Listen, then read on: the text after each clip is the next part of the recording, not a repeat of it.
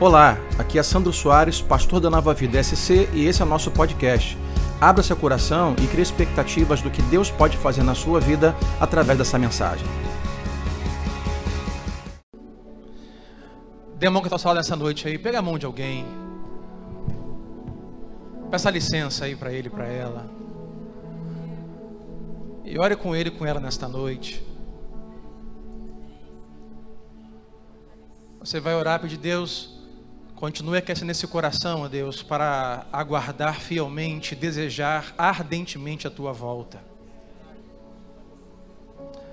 Olha por ele por ela nesta noite, neste momento. Diga a Deus, eis aqui alguém, ó Pai, o qual o Senhor ama tanto que entregou a sua vida por ele naquela cruz. Eis aqui alguém, ó Deus, que o Senhor se entregou completamente para que ele pudesse voltar de volta para casa como aquele filho pródigo, Deus, assim nós éramos sem o Senhor. Nós fomos embora, Senhor, nós deixamos, Senhor, a comunhão contigo. Mas Deus, aprove o momento, Pai, o qual o Senhor nos recebeu, Senhor, e deu a possibilidade de voltarmos para casa lá naquela cruz do Calvário há mais de dois mil anos atrás. Oh Deus, agora, Senhor, o caminho está aberto. O muro da separação, ó Deus, foi derrubado não há mais impedimento, nem mais separação, ó Deus. O apóstolo Paulo diz que nada nos separará do amor que está em Cristo Jesus, já não mais há condenação, nada mais nos separa, por isso, Deus, há alguém aqui nesta noite que eu seguro pela mão, qual o Senhor ama muito. Então, Deus, aquece o coração desse meu irmão, dessa minha irmã. Quem sabe, ó Pai, nesta noite eu posso não conhecê-lo, pode ser a primeira vez, segunda vez aqui. Deus, que ele tenha o seu coração ardendo, Pai, a chama no coração do primeiro amor, aguardando a volta daquele que é o nosso Senhor, o nosso Salvador, ó Pai. Deus mantenha a fidelidade no coração, mantenha a alegria, Pai, mantenha a disposição para viver, Deus, completamente, abundantemente o Teu Evangelho. É assim que pedimos e rogamos nesta noite, no nome de Jesus Cristo, e todos digam amém. Eu não vou te proibir você pode dar um abraço nele agora, e dá um abraço gostoso nele ou nela nesta noite, aí, em nome de Jesus. Isso, dê um abraço nele, dê um abraço nela. Amém. Ainda de pé, nós estamos, esse mês de novembro, festejando 30 anos desta casa. E é com muita alegria que Deus, nesses 30 anos, nos possibilitou a conhecermos pessoas, a, passou por aqui, muita, passaram muitas pessoas por aqui e esse mês de novembro estamos trazendo homens, homens de Deus que estão ministrando o nosso coração. E hoje nós temos o privilégio de receber não só mais um bispo da nossa denominação, mas um, um pastor, um amigo, um sogro, aquele que faz parte da história desse ministério. Então hoje receba com alegria o nosso pastor e bispo, o bispo Ademir Batista. Venha, bispo, em nome de Jesus.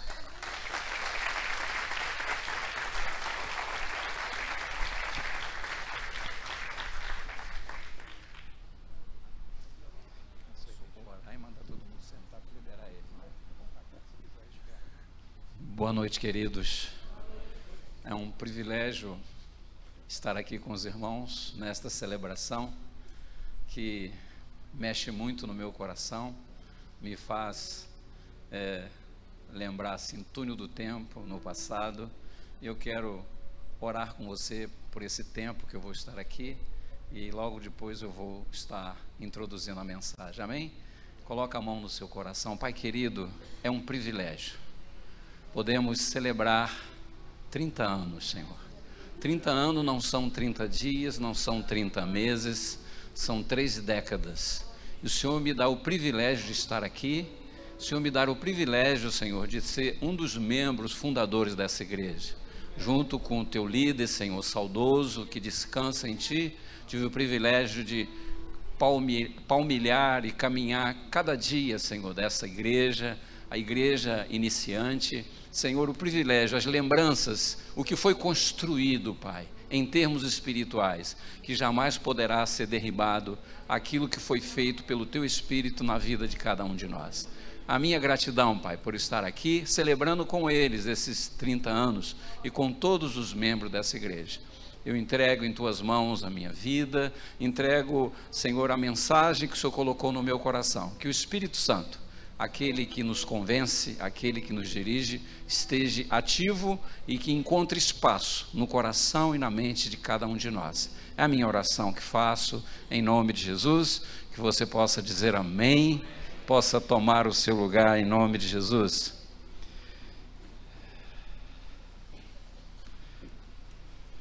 É sempre bom a gente lembrar. Existem coisas que não devem ser lembradas, mas lembrar faz muito bem, principalmente de coisas boas que marcaram a nossa vida, a nossa família. É, ali do outro lado da rua, ali quando começou Nova Vida de Santa Catarina, meus filhos cresceram ali correndo de um lado para o outro, não é? Posso ver Jessé e Dudu correndo, suados. Posso ver Sandro ainda cheio de espinha no rosto, não é? Com seus 15 anos de idade. Já sabe a idade dele, né? Não sei nem eu dizer. Ele chegou aqui, tinha 15 anos de idade. Meu, nossos filhos eram adolescentes, não é? Sandro e Adriana começaram muito cedo. Vocês se casaram com 18 anos. Com 20? Então namoraram muito então, hein? Então, é, essas lembranças sabem, é, faz bem ao nosso coração e saber que Deus cuidou de nós. Deus cuidou de nós, não é a pastora Sandra. Deus cuidou de nós, não é a pastor Sandro, Adriana, minha esposa está ali, Maria José. Deus cuidou de nós. Deus é generoso, Deus é bondoso e nos faz, não é, ir vencendo os dias a dias com circunstâncias. As circunstâncias não são iguais para todo mundo, mas existem circunstâncias e Deus vai nos guardando, vai nos protegendo e nos dá esse privilégio de acompanhar essa igreja. Tive o privilégio de lançar a pedra fundamental. É, nós aqui, o, o, pastor Carlos Alberto não tinha esse costume né, de enterrar alguma coisa né, na frente da igreja, colocar uma Bíblia, não é? Mas eu tive o privilégio de escavar esse lugar e sonhar junto com o líder, porque a importância de um discípulo é sonhar junto com o seu líder.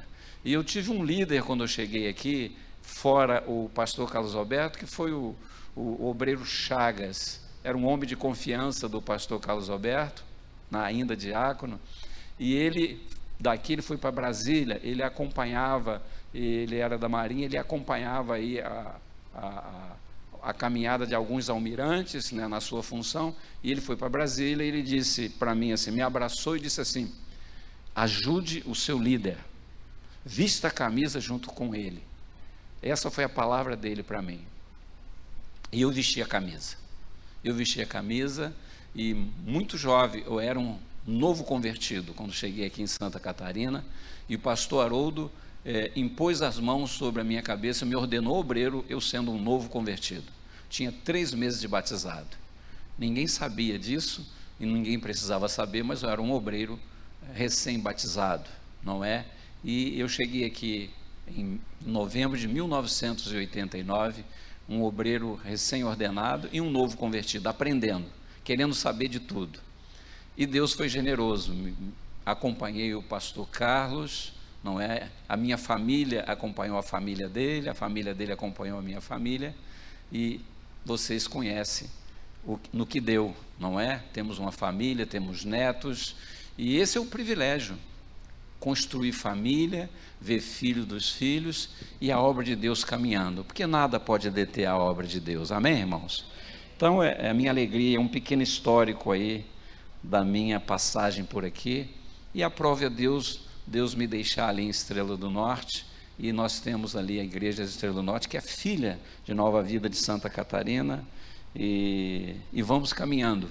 O importante é caminhar e não parar, porque Jesus está voltando, como nós acabamos de cantar, e nós precisamos aproveitar o nosso tempo. Amém, igreja?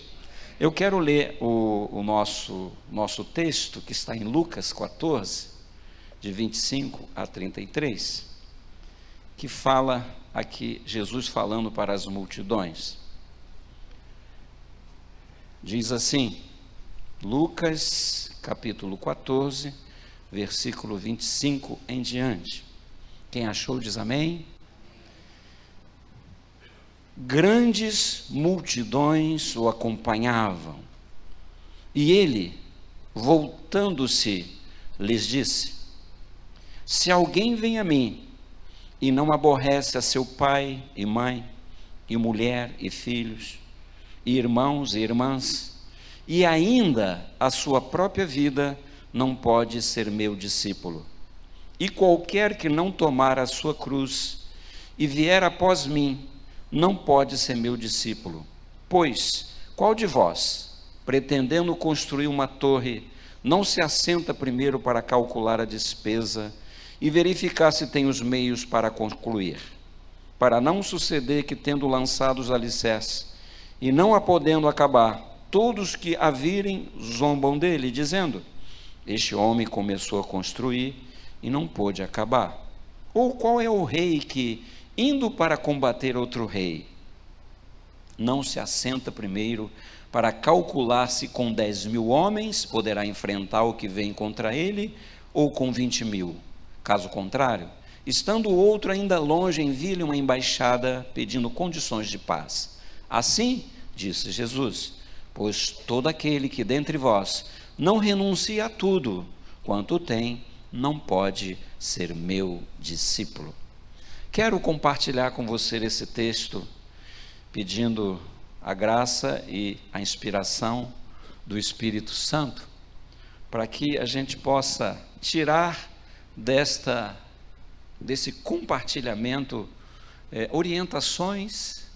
A Bíblia, através do apóstolo Paulo, diz que as Escrituras são aptas para nos instruir, nos ensinar, nos corrigir, a fim de que todo homem de Deus seja habilitado, não é? E eu creio que o desejo de Deus é habilitar não só quando a gente chama homem de Deus, quando a gente chama um discípulo do Senhor Jesus Cristo. E é interessante, meus irmãos, fazer uma observação que as multidões eram uma constante no ministério do Senhor Jesus. Eu creio que muitos líderes ficariam satisfeitos vendo as multidões andando atrás deles. Mas esse não foi muito o caso do Senhor Jesus. Apesar de que na sua presciência ele sabia e ele conhecia o perfil da multidão. Jesus conhecia o âmago da multidão. Ele sabia que aquela multidão que andava atrás dele, ele sabia que um dia aquela multidão iria escolher um ladrão em vez de escolher ele. Quando Pilato mandou escolherem, eles escolheram Barrabás. Todo mundo conhece essa história. E foi a multidão. Foi aquela multidão que caminhou ao longo desses três anos. Foi aquela multidão que pedia milagres, que queria estar junto dele, aquela multidão que, sabe, pegava barco para atravessar o, o lago de Genezaré ou o mar da Galiléia, atravessavam de barquinhos para ir para onde Jesus estava. Essa multidão que tinha um certo frenesi atrás do Senhor Jesus, essa multidão que um dia, lá na, na sua via crucis, Pilatos disse: a quem vocês escolhem? Eu posso soltar apenas um. E eles escolheram um ladrão e mandaram crucificar o Senhor Jesus.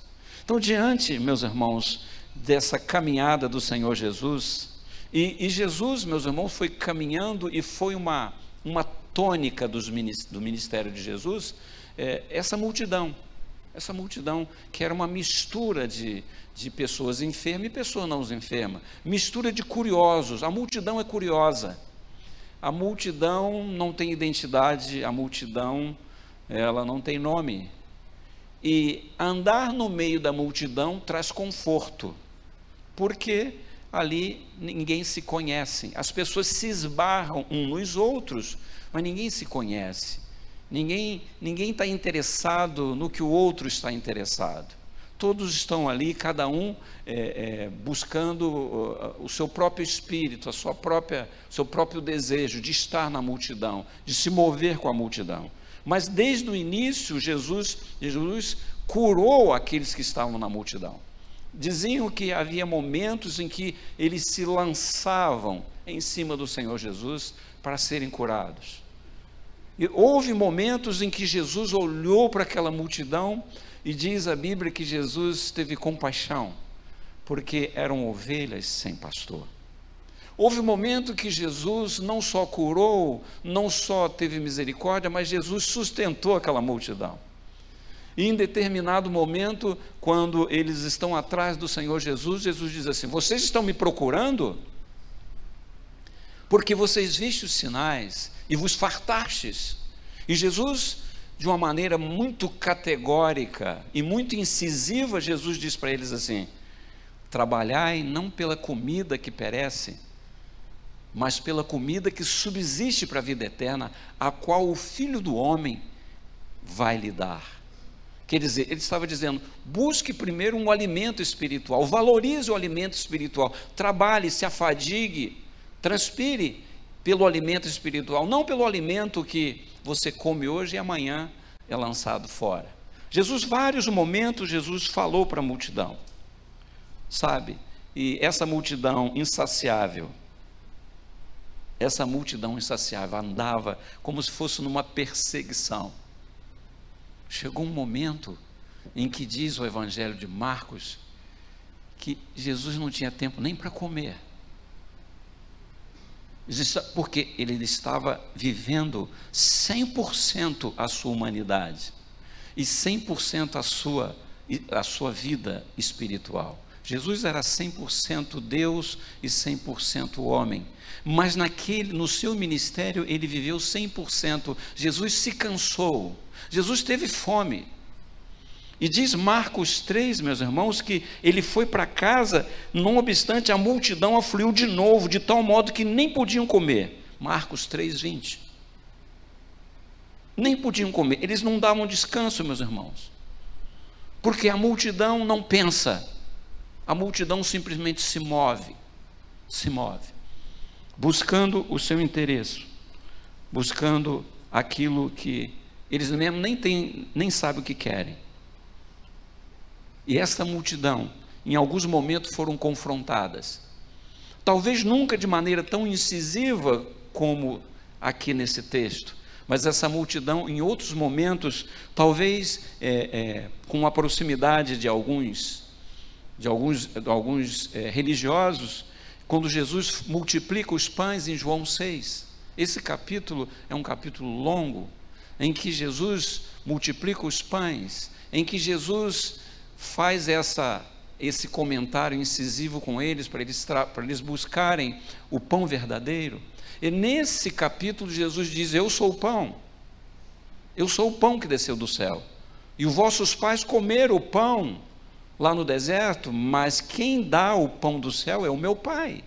E eu sou o pão do céu que vim para a sua vida. E Jesus começa a dialogar com eles, e chega um momento que Jesus diz assim: e esse pão que desceu do céu, esse pão, esse pão é que dá vida ao mundo. E vocês vão precisar comer desse pão. Vocês vão precisar comer a minha carne e vão precisar beber o meu sangue. Diz as Escrituras que diante desse discurso, muitos discípulos o abandonaram, porque Jesus não tinha só 12 discípulos, Jesus tinha os 70. E depois dos 70 tinha outros discípulos, a Bíblia não fala, mas tinham muitos discípulos. Existia um grupo de pessoas que acompanhavam o Senhor Jesus. Mas diz o texto de João 6 que eles, diante desse discurso, muitos o abandonaram. E foi um momento de ensino para os doze, porque Jesus chega para os doze, de uma maneira bem enfática, quem sabe olhando nos olhos, ele chega para os doze e diz assim: E vocês, não vão me abandonar? E aí o porta-voz do grupo, todo mundo sabe, Pedro, Pedro disse: Senhor, para quem iremos nós? Pois só tu tens a palavra de vida eterna. E nós, Pedro representa o grupo, e nós temos crido e conhecido que tu és o Santo de Deus. Sabe, e, e sabe, importante, meus irmãos, aquelas multidões foram caminhando, foram caminhando. E numa multidão, como criar um discípulo dentro da multidão? Como discipular alguém que é da multidão? E a gente pode relacionar a multidão com uma arquibancada daqueles que torcem para 22 que jogam. Faço aqui essa analogia. A multidão, como discipular alguém da multidão, ou como discipular alguém que não desce para jogar, mas que prefere aplaudir. E diante, meus irmãos, desta desse argumento, essas grandes multidões que seguiam o Senhor Jesus, chega um ponto que, usando aqui o texto, ele diz assim: voltando-se, como se atrás dele vinha uma grande multidão, como ele se volta para a multidão. Como se ele se voltasse para a multidão e desse assim: stop! Ele volta para a multidão e ele diz essas palavras: Se alguém vem a mim e não aborrece. E ele começa a falar. E não aborrece o pai, a mãe, a esposa, os filhos. E aqui eu faço um parêntese, porque aborrecer, de repente aborrecer a mulher, aborrecer os pais, os filhos, não seja tão difícil. Renunciar à, à família talvez não seja tão difícil.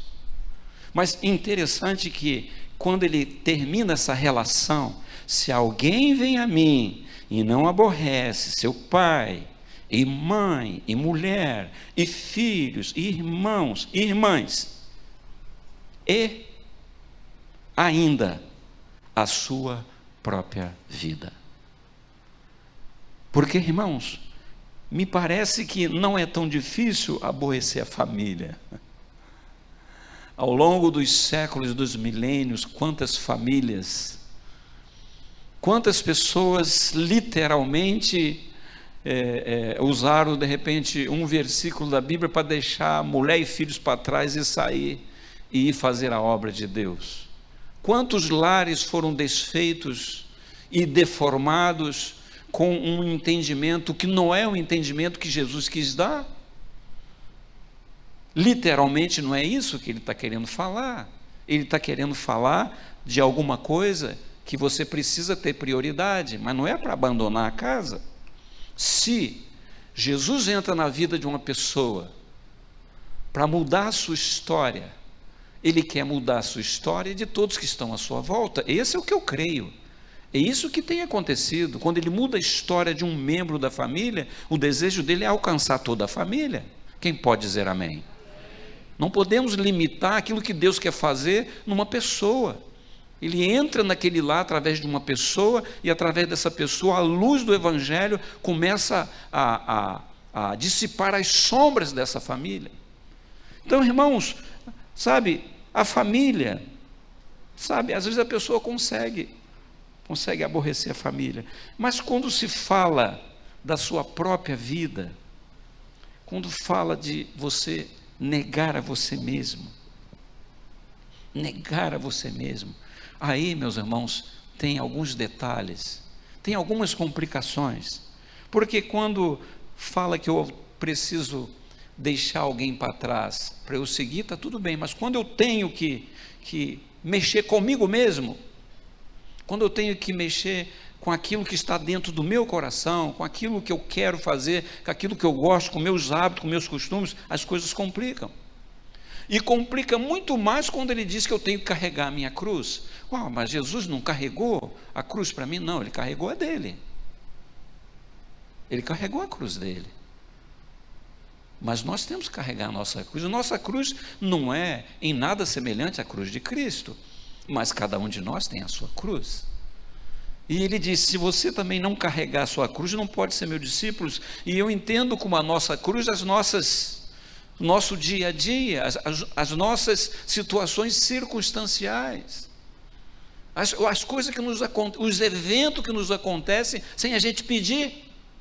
A gente não pede para ter um dia mal, Ninguém pede em sã consciência, Senhor, faça esse dia um dia mal para eu ter uma experiência sobrenatural contigo. Ninguém pede. Mas o dia mal existe. Jesus falou: basta o seu dia, o seu próprio mal. E esse dia mal existe, um dia difícil. Um dia que, que acontece, acontece na vida de qualquer pessoa. E esse dia pode ser uma cruz, pode ser alguma situação que você vai precisar, como discípulo, continuar dentro dessa circunstância que você está passando, mas você não abandonar o seu caminho de discípulo, não abandonar os seus propósitos de discípulo, não abandonar a sua fé, não abandonar seus compromissos. Esse é o sentido da gente continuar carregando a nossa cruz. Então, diante desse desta colocação do Senhor Jesus, aí ele diz assim: então, você deveria avaliar o custo de ser um discípulo. E para trazer assim um contexto bastante pedagógico, não é? Ele fala da construção de uma torre e fala da pessoa ir à guerra contra outro exército. E é muito simples. É uma avaliação muito simples. Avalie o custo. Planeje. Entenda que vai envolver planejamento, vai envolver custo, vai ter um desgaste. E ele fala da torre, que a pessoa que vai construir a torre, primeiro calcula quanto ele vai gastar, porque senão pode ficar pelo meio do caminho. O que ele está querendo dizer com isto, e que a gente pode é, é, tirar daqui do texto, de que você, quando aceita o discipulado cristão, você precisa saber que existem compromissos que não dá para ficar pela metade. Existe envolvimento é, mental, espiritual, emocional, físico, financeiro que não dá para deixar para lá. Existe um envolvimento integral com o discípulo. Não dá para ser discípulo meia-boca. Não dá para ser discípulo mais ou menos. Não dá para ser neutro. E Jesus tem uma frase muito interessante quando a gente pensa em neutralidade: quem não é por mim é contra mim, quem comigo não ajunta, espalha. Então não dá para andar em cima do muro e se sentir confortável. O discípulo precisa entender isso, sabe? E isso envolve, meus irmãos, isso envolve prioridades. E às vezes estamos mais acostumados a trabalhar com as urgências. Tem gente que está acostumada a trabalhar com as urgências, as coisas inopinadas, as coisas que acontecem sem você saber, você está acostumado a lidar com isso. Mas a vida não pode ser só isso. Existem as urgências, existem as emergências, mas nós precisamos acostumar com planejamento e com prioridades. E Deus, meus irmãos, é um Deus que quer trabalhar com cada um de nós, sabendo que a gente precisa construir uma vida com Deus, uma vida de prioridades. Ele falava para Israel: ouça Israel. Moisés fala para Israel aí: ouça Israel. O Senhor Deus é o único Senhor. Então você o ame com todo o seu coração. Você o ame com todo o seu entendimento, você o ame com todas as suas forças. Coloca tudo na sua devoção a Deus. Entregue-se 100%, porque não dá para ser discípulo, não dá para ser seguidor, se a gente não tomar essa postura de prioridade. E escolha, meus irmãos, tem preço. Todas as nossas escolhas têm preço. E o discipulado cristão tem um preço a pagar tem um preço. E esse preço envolve todo o nosso ser. Todos, todas as nossas escolhas têm preço. Jesus escolheu pagar o preço da sua escolha. Ele escolheu abdicar do trono. Ele deixou a sua glória. Ele escolheu. Tem até um livro de um autor, se eu não me engano, Max Lucado. Ele escolheu os cravos. Não foi eu que escolhi. Ele escolheu. Ele abdicou lá da sua glória para ser um homem entre nós. Ele humilhou a si mesmo, ele tomou essa decisão. Ele tomou essa decisão. Todas as decisões têm consequências. Por mais que eu não queira, todas têm consequências. E o cristianismo exige, mas uma renúncia. O cristianismo exige a renúncia, porque não há cristianismo, não há evangelho sem mudança. Não há evangelho sem mudança. Existem nesse, nesse, nessa multidão de segmentos, de orientações que existem pela internet, por, pelo Face, Existem muitos segmentos evangélicos, existe muito tipo de evangelho, existe muito tipo de fé sendo pregado, em que eu não sei se resistiria uma, uma, um escrutínio da palavra e do Espírito. Se nós fosse escrutinar, se nós fosse examinar, fosse fazer uma banca examinadora e pegar cada, cada segmento de fé desses que estão pregando, que estão levando multidões estão induzindo pessoas, porque a arte de convencimento cresceu em nosso tempo, a arte de você convencer alguém, a arte pragmática de você convencer alguém e fazer até aquilo que a pessoa nunca fez. Existe esse, esse segmento e essa coisa divulgada, essa coisa que está, sabe, minando a mente das pessoas, criando dúvidas e no meio das dúvidas estão criando facilidades para ser crente. Eu não sei se resistiria uma fala do Senhor Jesus: se alguém quer ser meu discípulo, é preciso renunciar a si mesmo, renunciar à sua família. O cristianismo exige renúncia, exige humilhação, perseguição, tentação, existem aflições. Jesus sabe que não é fácil renunciar. Será que eu poderia mencionar o Getsemane quando chega lá naquele aperto do Getsemane, naquela prensa ali do Getsemane, naquela hora ali do Getsemane? Será que por que ele falou, Senhor, se for possível, passa de mim esse cálice? Três vezes. Mas se não for isso que tu queres, que se faça a tua vontade. Jesus sabia que não é fácil renunciar. Jesus sabia que não é fácil. E Jesus nunca convidou ninguém dizendo que segui-lo é com facilidade. Aqueles discípulos precisaram abdicar de muitas coisas para segui-lo. Para segui-lo, para viver com ele, para dormir com ele, para se alimentar com ele, para viver desafios com ele, para aprender. Porque discípulo precisa andar junto. Não dá para ser discípulo se não andar junto, se não viver junto. Porque discípulo, o discípulo aprende pelo exemplo. O discípulo aprende por imitação. E os discípulos conviveram com Jesus. E Jesus sabia que aqueles discípulos não bastava que eles recebessem informações, muitas informações.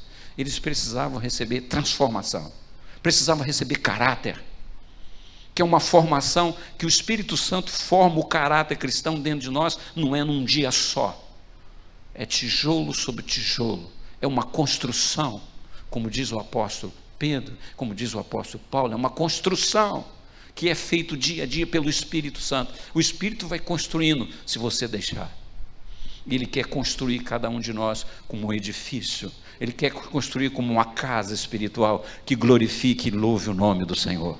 Há um trabalho a ser feito pelo Espírito Santo, um tijolinho de cada vez, porque ele veio para construir, ele veio para começar uma obra e ele quer terminar até a volta de Jesus. Aleluia.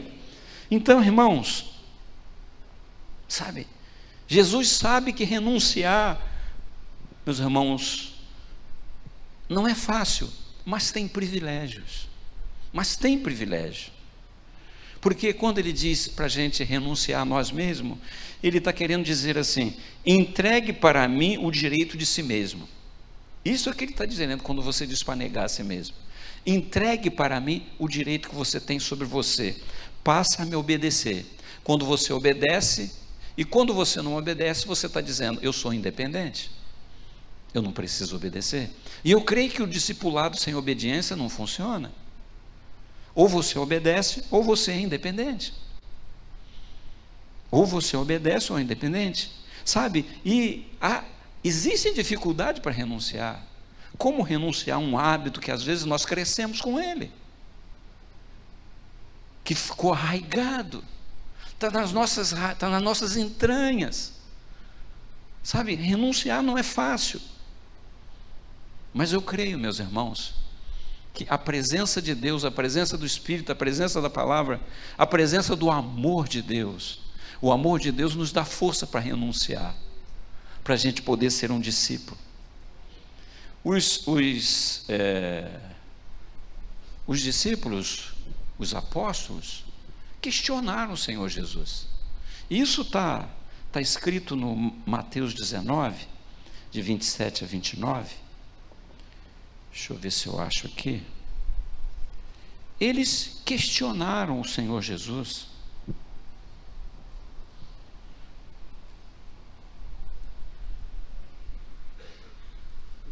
É meu? É meu esse Mas...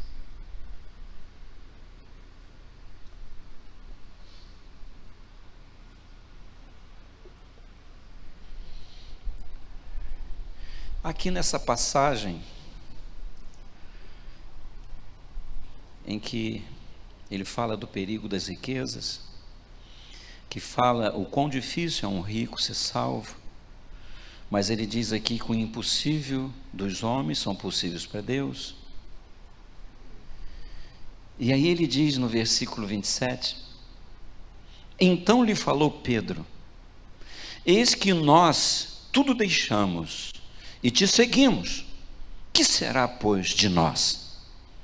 Jesus lhe respondeu: Em verdade vos digo que vós, os que me seguistes, quando na regeneração o Filho do Homem se assentar no trono da sua glória, também vós se assentareis em doze tronos para julgar as doze tribos de Israel.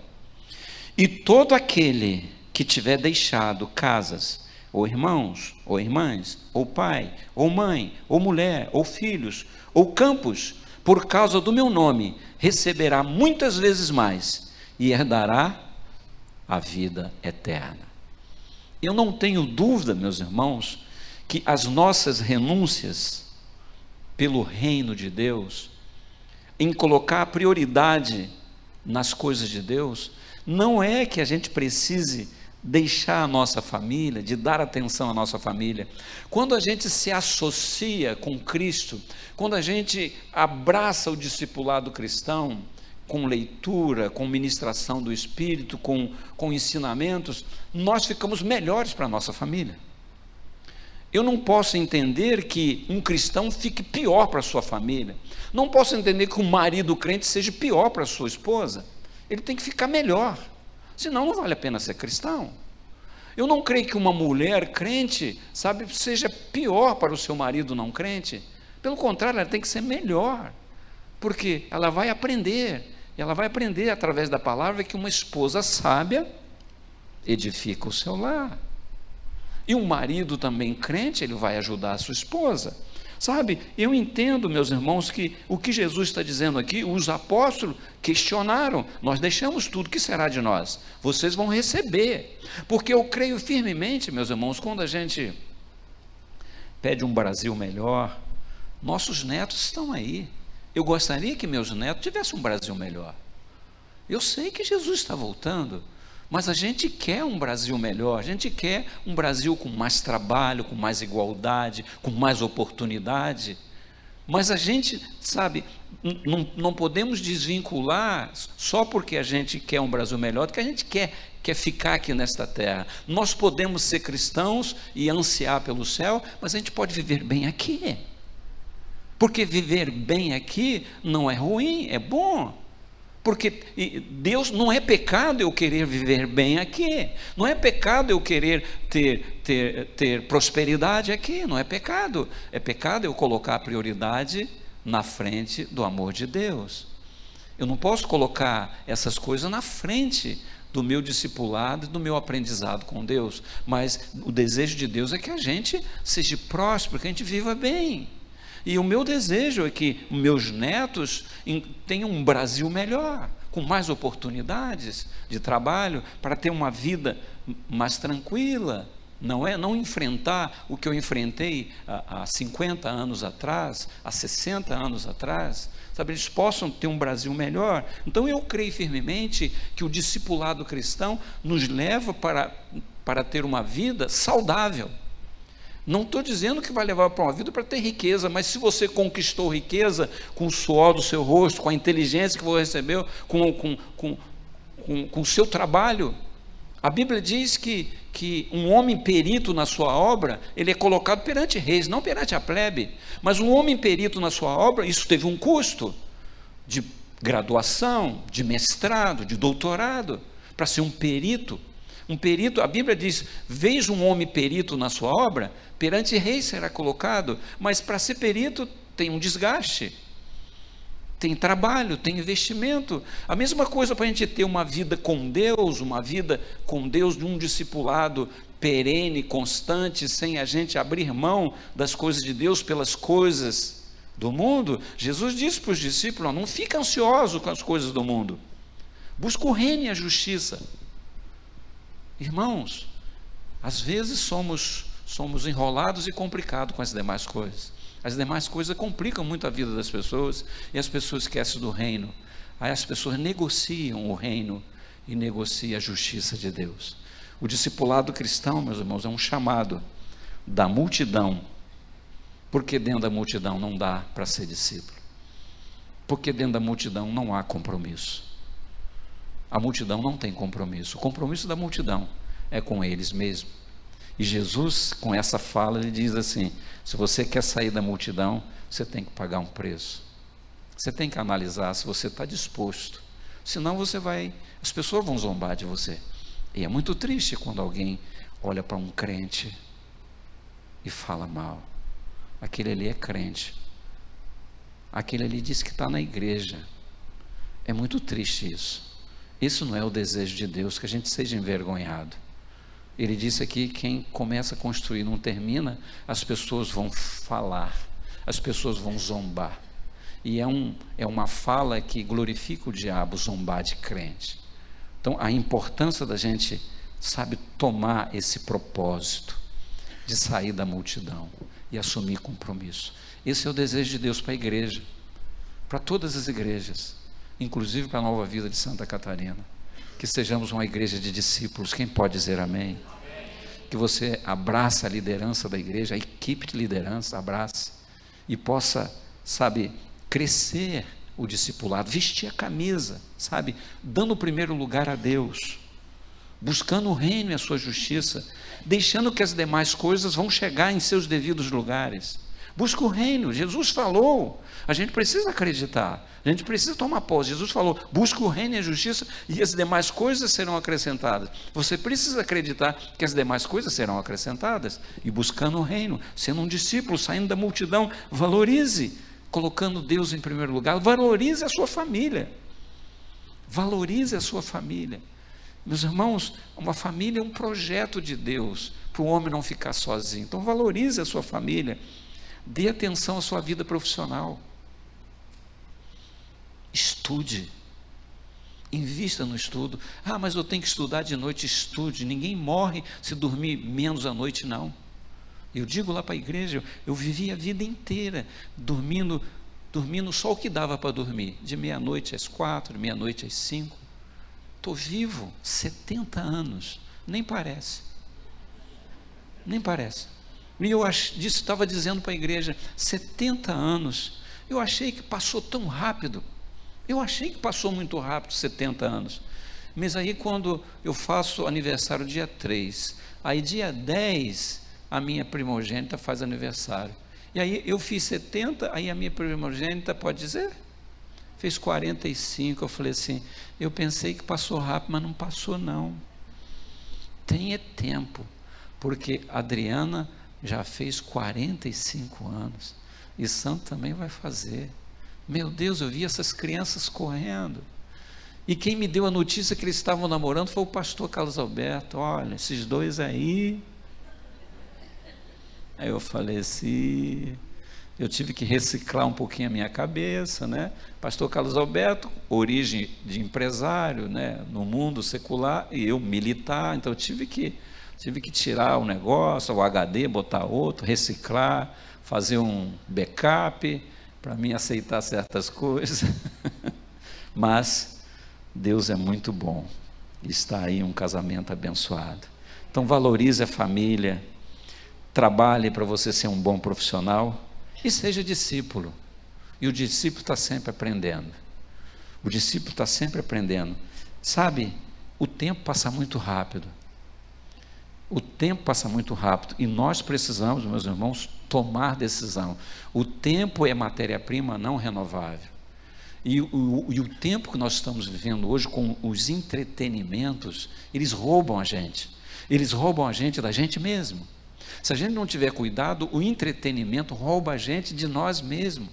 Como aquele livro do, do padre, Quem Me Roubou de Mim? O entretenimento rouba a gente da gente mesmo, rouba a gente das pessoas. Sabe, esse mundo do entretenimento que eles investiram pesado nisto, isso tem roubado as pessoas, isso tem feito que as pessoas coloquem prioridade fora de lugar. Isso tem, sabe, isso tem criado fragilidades no discípulo e a pessoa passa a, a não renunciar às suas vontades. Eu sei que não é fácil, mas você consegue se você tentar, porque Deus se ele diz para você renunciar, ele vai estar junto com você para te ajudar. Ainda mais que você está renunciando por ele, pelo amor dele e para você ser um discípulo dele. Então, meus irmãos, esse é o tempo. Tome atitude hoje.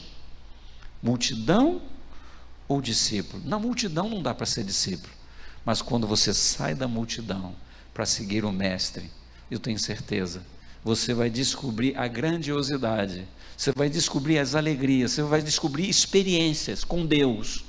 Multidão não tem experiência com Deus, mas o discípulo tem experiência, porque cada dia será diferente. Quando você abraçar esse discipulado, abraçar ser discípulo de Cristo, sabe, chegar para a sua liderança e dizer: Eu quero ser um discípulo de Cristo, eu quero me engajar, o que, que eu preciso fazer? A, a equipe de, de pastores aqui vai te orientar como você ser um discípulo engajado, sair da multidão e entrar num caminho, num caminho de, num caminho, não é um caminho igual. O discipulado cristão é um caminho de novidades, porque o nosso Deus é um Deus do novo, do novo. Ele faz coisas novas todos os dias. E esse é o privilégio que a gente tem. Quando acorda de manhã, é um novo dia, é um presente de Deus, sabe? Deus cuidando de nós, cuidando da nossa família, cuidando da igreja, cuidando dos nossos projetos. Isso é um privilégio, meus irmãos, quando a gente é um discípulo de Deus. Como Jesus falou para Pedro: Olha, quem deixou, quem renunciou por minha causa, não se preocupe, não. Aqui mesmo você vai receber muita coisa. E no final, o céu. Quem pode dar glórias a Deus? E lá nós temos um encontro. Há um encontro de todos nós no céu. Eu não gosto de dessa coisa de falar um para o outro, não, mas nesta noite eu vou quebrar esse protocolo. Diz para o outro assim: não falte ao nosso encontro no céu. Fale para ele aí.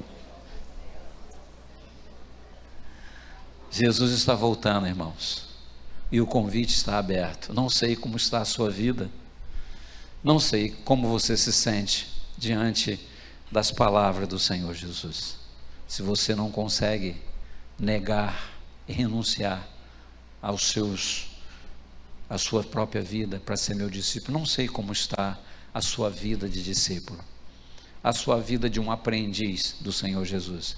Mas eu creio que nesta noite você pode assumir uma posição. Você pode assumir uma posição aí no seu coração. E depois você orar, e depois você pedir ajuda. Busque ajuda. Busque ajuda para você ser um discípulo, para você sair da multidão. Amém, igreja? Coloque a mão no seu coração. Pai querido, eu quero te agradecer. O privilégio de expor a tua palavra. Privilégio, Senhor, a liberdade que o Senhor nos dá de poder compartilhar aquilo que o Senhor coloca no nosso coração. E a minha boca fala do que o meu coração está cheio. Eu tenho vivido esse tempo, Senhor, de despertamento, para que a igreja se levante para um discipulado saudável, um discipulado em que olhe para o lado, que às vezes do lado tem uma pessoa que está precisando caminhar junto, Senhor. Não dá para ficarmos na multidão. A multidão, ela é alheia à vida do próximo. A multidão não desenvolve amor, o amor de Deus, mas é no discipulado cristão. É no ser discípulo que nós vamos aprender a amar. E nós temos aquele que é um modelo, aquele que nos ensina de verdade, de fato, a amar o nosso próximo. E ele é muito categórico e direto quando diz: Vocês serão conhecidos quando amar uns aos outros. Por isso, Pai, desenvolve no coração de cada um de nós. Se há dúvida, Senhor, quanto ao discipulado, se há dúvida quanto a te seguir, Senhor, que o Senhor tire essas dúvidas e coloque uma certeza, Senhor, porque multidão nunca mais o meu desejo é seguir ao Mestre. Que a gente nesta noite, que você tome essa atitude, saia da multidão e venha, venha seguir o Mestre. Tome sua cruz, as suas necessidades, as suas dificuldades. Não deixe que suas dificuldades te afaste do discipulado. Não deixe que tuas dificuldades te afaste do corpo de Cristo. Mas use as suas dificuldades para você chegar mais perto de Deus para você chegar mais perto da coisa. O apóstolo Paulo diz que todas as coisas cooperam para o bem daqueles que amam a Deus. Então saiba que as dificuldades, é, é, levando para o lado de uma cruz que você tem que carregar, não abandone o Mestre por causa da tua cruz, porque cruz maior ele carregou para salvar e para que você tivesse direito à vida eterna. Eu oro para que você tome essa decisão hoje na sua vida. E depois que você tomar essa decisão, fale com seu líder e diga: Olha, eu quero assumir um compromisso de sair da multidão, quero sair das arquibancadas e quero quero ter uma atitude proativa, porque o reino de Deus é dinâmico e proativo. O reino de Deus, ele se movimenta e eu quero me movimentar junto, porque Jesus está às portas e eu quero te pedir, Pai, que quando ele voltar, me encontre com as mãos ocupadas. É a minha oração que faço nesta noite, no nome de Jesus, que a igreja diga amém. Você pode dar um glórias a Deus? Você pode dar aleluias ao Senhor? Pastor Sandro.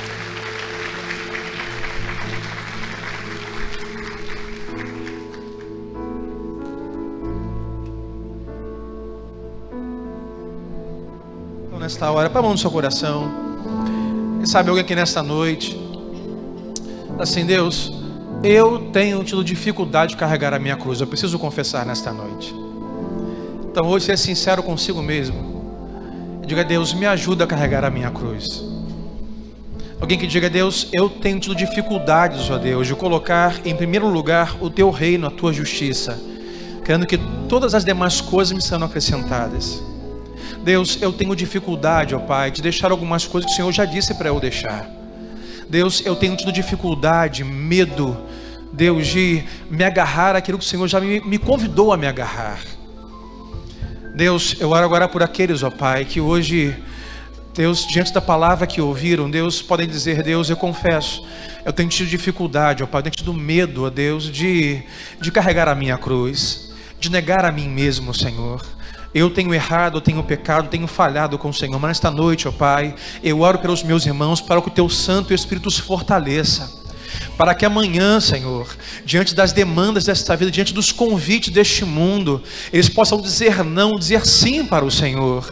Deus, quando forem convidados por este mundo a pensarem primeiro neles mesmos, abandonando o pensamento em relação ao próximo e ao teu reino, eles possam dizer não, Senhor. Eu quero olhar para ti, eu quero olhar para a tua cruz, eu quero orar, ó Deus, para o teu reino, eu quero olhar para o próximo, ó Deus, eu quero amar como o teu amor, eu quero olhar com os teus olhos, eu quero abraçar com os teus braços. Deus nos ajude a viver aqui nesta terra, Deus, uma vida, Deus, que o Senhor ah, preparou para cada um de nós. Como foi ministrado a Deus ao discipulado, a vida cristã, negar a si mesmo não é fácil. O Senhor disse: No mundo tereis aflição, mas tem de bom ânimo, porque eu venci o mundo e vós vencereis também. Ajude-nos a Deus a vencermos as nossas guerras. Deus, irmos muito mais além Senhor, em relação à vida que o mundo tem nos oferecer, porque a tua vida é muito melhor, Senhor. Ah, Deus, a tua recompensa é melhor. Deus, a tua salvação é melhor. Deus, dizem por aí, ó oh Deus, que as drogas podem nos salvar, que um novo relacionamento pode nos salvar, que mais dinheiro pode nos salvar, mas Deus, a tua salvação é melhor, porque ela dura para sempre, ela é eterna, Pai. Então, Deus, dá-nos esse coração Deus, que consigamos carregar a nossa cruz dia após dia, honrando o teu nome. Assim oramos, em nome de Jesus. E todos digam amém e amém.